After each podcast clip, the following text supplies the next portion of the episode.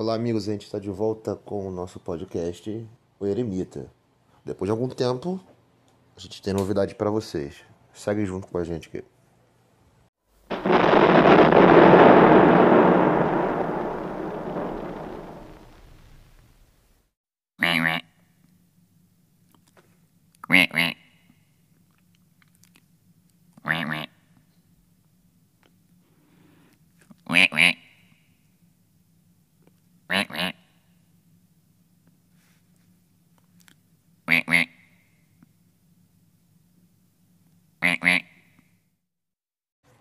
Então, para o pessoal que já estava aguardando aqui uma notificação que a gente sempre passa para vocês, está retomando a atividade junto com o, o, calendário letivo proposto pela Secretaria de Educação. Esse primeiro momento aqui, ele realmente vai ser algo mais explicativo das nossas atividades ao longo desses próximos dias. Tá? Mas claro, o, o nosso podcast aqui ele visa ser independente a qualquer tipo de, de matéria, qualquer tipo de disciplina que seja colocado de forma direta né, pelo sistema. A gente procura fazer algo bem paralelo ao que o sistema oferece a vocês. Porque as pessoas, elas às vezes me procuram, fazem perguntas, é, dizendo o que eu acho de certas coisas. Tá? Eu viso sempre colocar minha opinião de forma clara para vocês. Eu não uso tá, esse espaço aqui para enganar ou ludibriar ninguém, não. Né?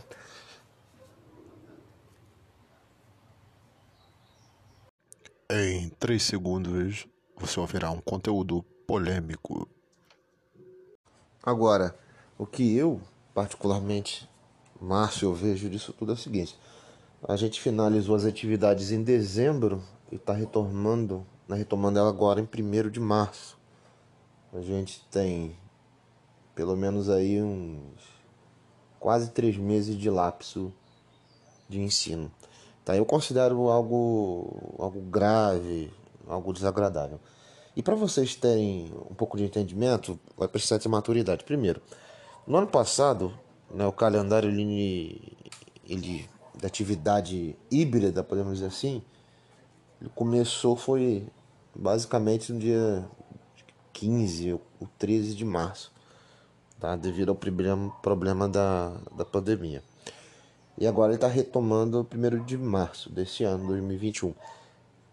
O problema maior nisso tudo, gente, é o seguinte: a gente teve um primeiro recesso no início do ano, teve outro no meado, né, e teve essa férias prolongada de atividade aqui.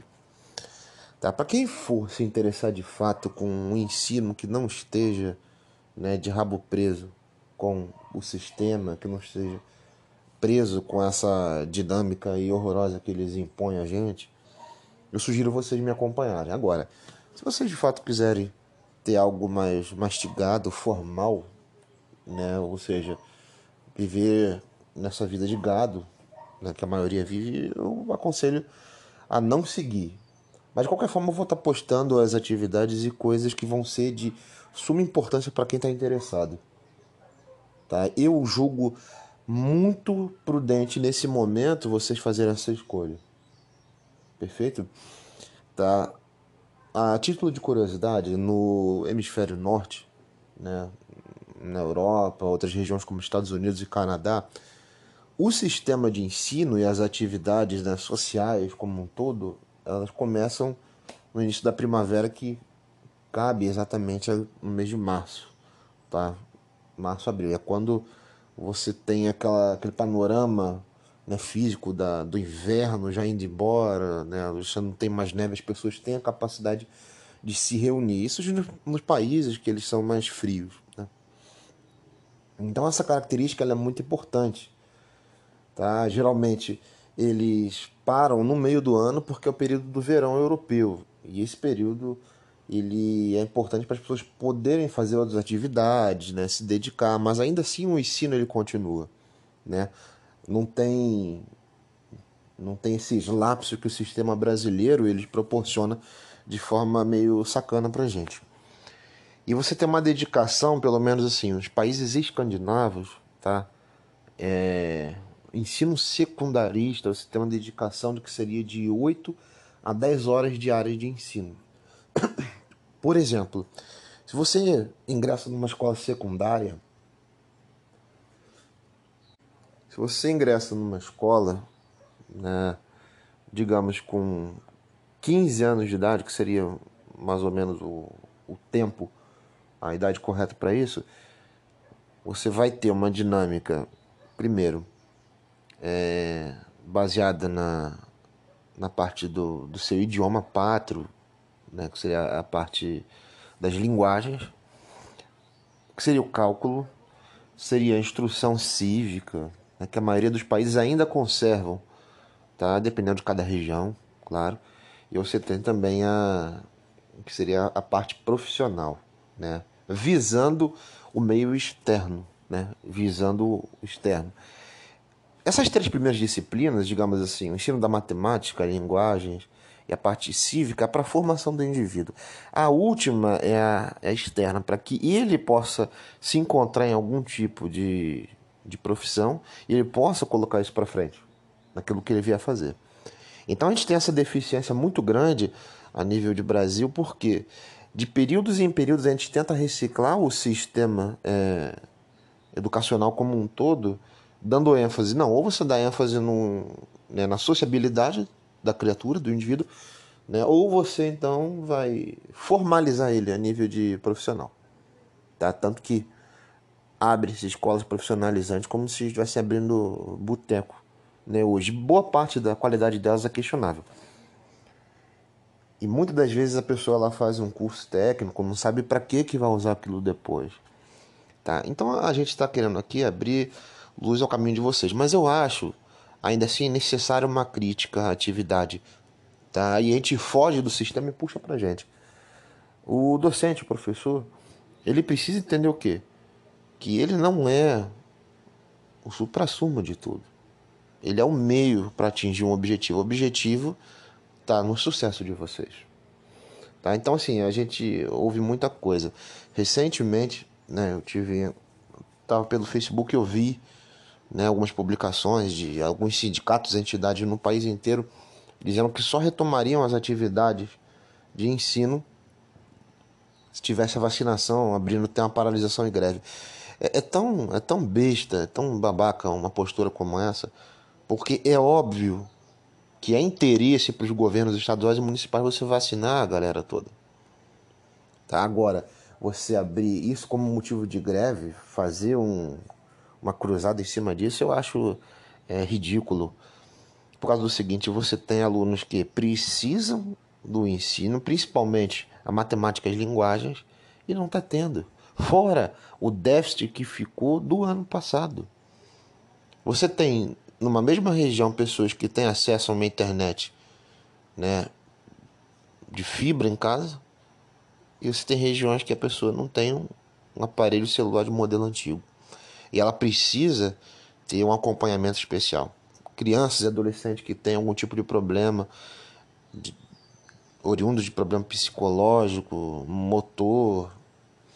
Então a gente teria que avaliar isso melhor, só que não avalia. E o que eu vejo é simplesmente você ter o que aquele efeito bicho preguiça. Não, vamos, vamos fazer, vamos fazer e nada acontece. Tá? Eu acho isso aí simplesmente um desastre civilizacional nosso, brasileiro. Para vocês terem uma ideia melhor, durante a Segunda Guerra Mundial você teve né, o que seria né, a Liga Secreta de Professores. Na a situação da Polônia, ela era basicamente que da ocupação nazista alemã, e eles reduziram o ensino formal a pessoa a escrever o próprio nome e ter o conhecimento de 500 palavras. A leitura não era necessária.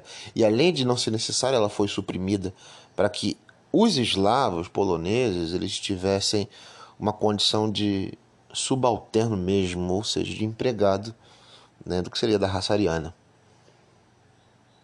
E sabendo disso, você tem toda uma resistência por trás a nível intelectual que vai pensar o que? Não, a gente não pode parar por aqui. Tá? Antes de começar a guerra, a Polônia ela tinha uma posição independente firme. O sistema de ensino ele era funcional. Né? Você formava pessoas. Então começa essa liga de professores secretos. Né? Você tem um ensino que ele é feito baseado na correspondência e pelo menos ali até o final da guerra, na ocupação da Polônia em 39 até o final dela, você tem a formação de 50, 70 mil pessoas. Tá? Com baixo recurso, com o Estado polonês aparelhado pelos nazistas e posteriormente vai ter aquela divisão com a União Soviética, mas você forma pessoas. Tá? A França ela vai experimentar no final do século XIX uma outra proposta de ensino. Tanto que hoje né, não é muito comum nos setores de esquerda você ouvir isso, mas é, os grandes pensadores intelectuais do ensino, da educação na França, eles fazem um revisionismo. O que é que nós fizemos lá atrás? Que estava errado e não deu certo. Então, o que me parece é que no Brasil a coisa ficou reduzida a Paulo Freire. Tá? Independente de quem você acredita, se você faz disso uma religião, você está condenando o ensino de adolescentes e crianças. Então, o que tem que ser pensado é o seguinte: o que a gente vai fazer daqui para frente para recuperar as pessoas que estão necessitadas de um ensino de verdade.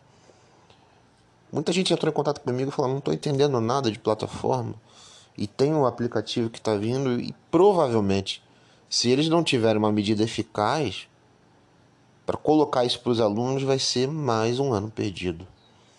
E esse ano de 2020 que passou, sinceramente, ele vai depender muito dos nossos esforços nos canais que não são formais, ou seja, a gente que está aqui na base da pirâmide, na parte de fora, no off da coisa, a gente vai ter que fazer um esforço grande para se comprometer com uma profissionalização, com ensino de verdade, com busca pelo conhecimento, com informações que sejam relevantes. Não dependam de outros, não terceirizem conhecimento de vocês para quem está sentado atrás de uma mesa com uma caneta na mão, é o que eu digo hoje. Porque senão vocês vão ficar refém disso aí. E talvez um, um burro e um cavalo consigam dar aula para vocês no futuro. É isso aí.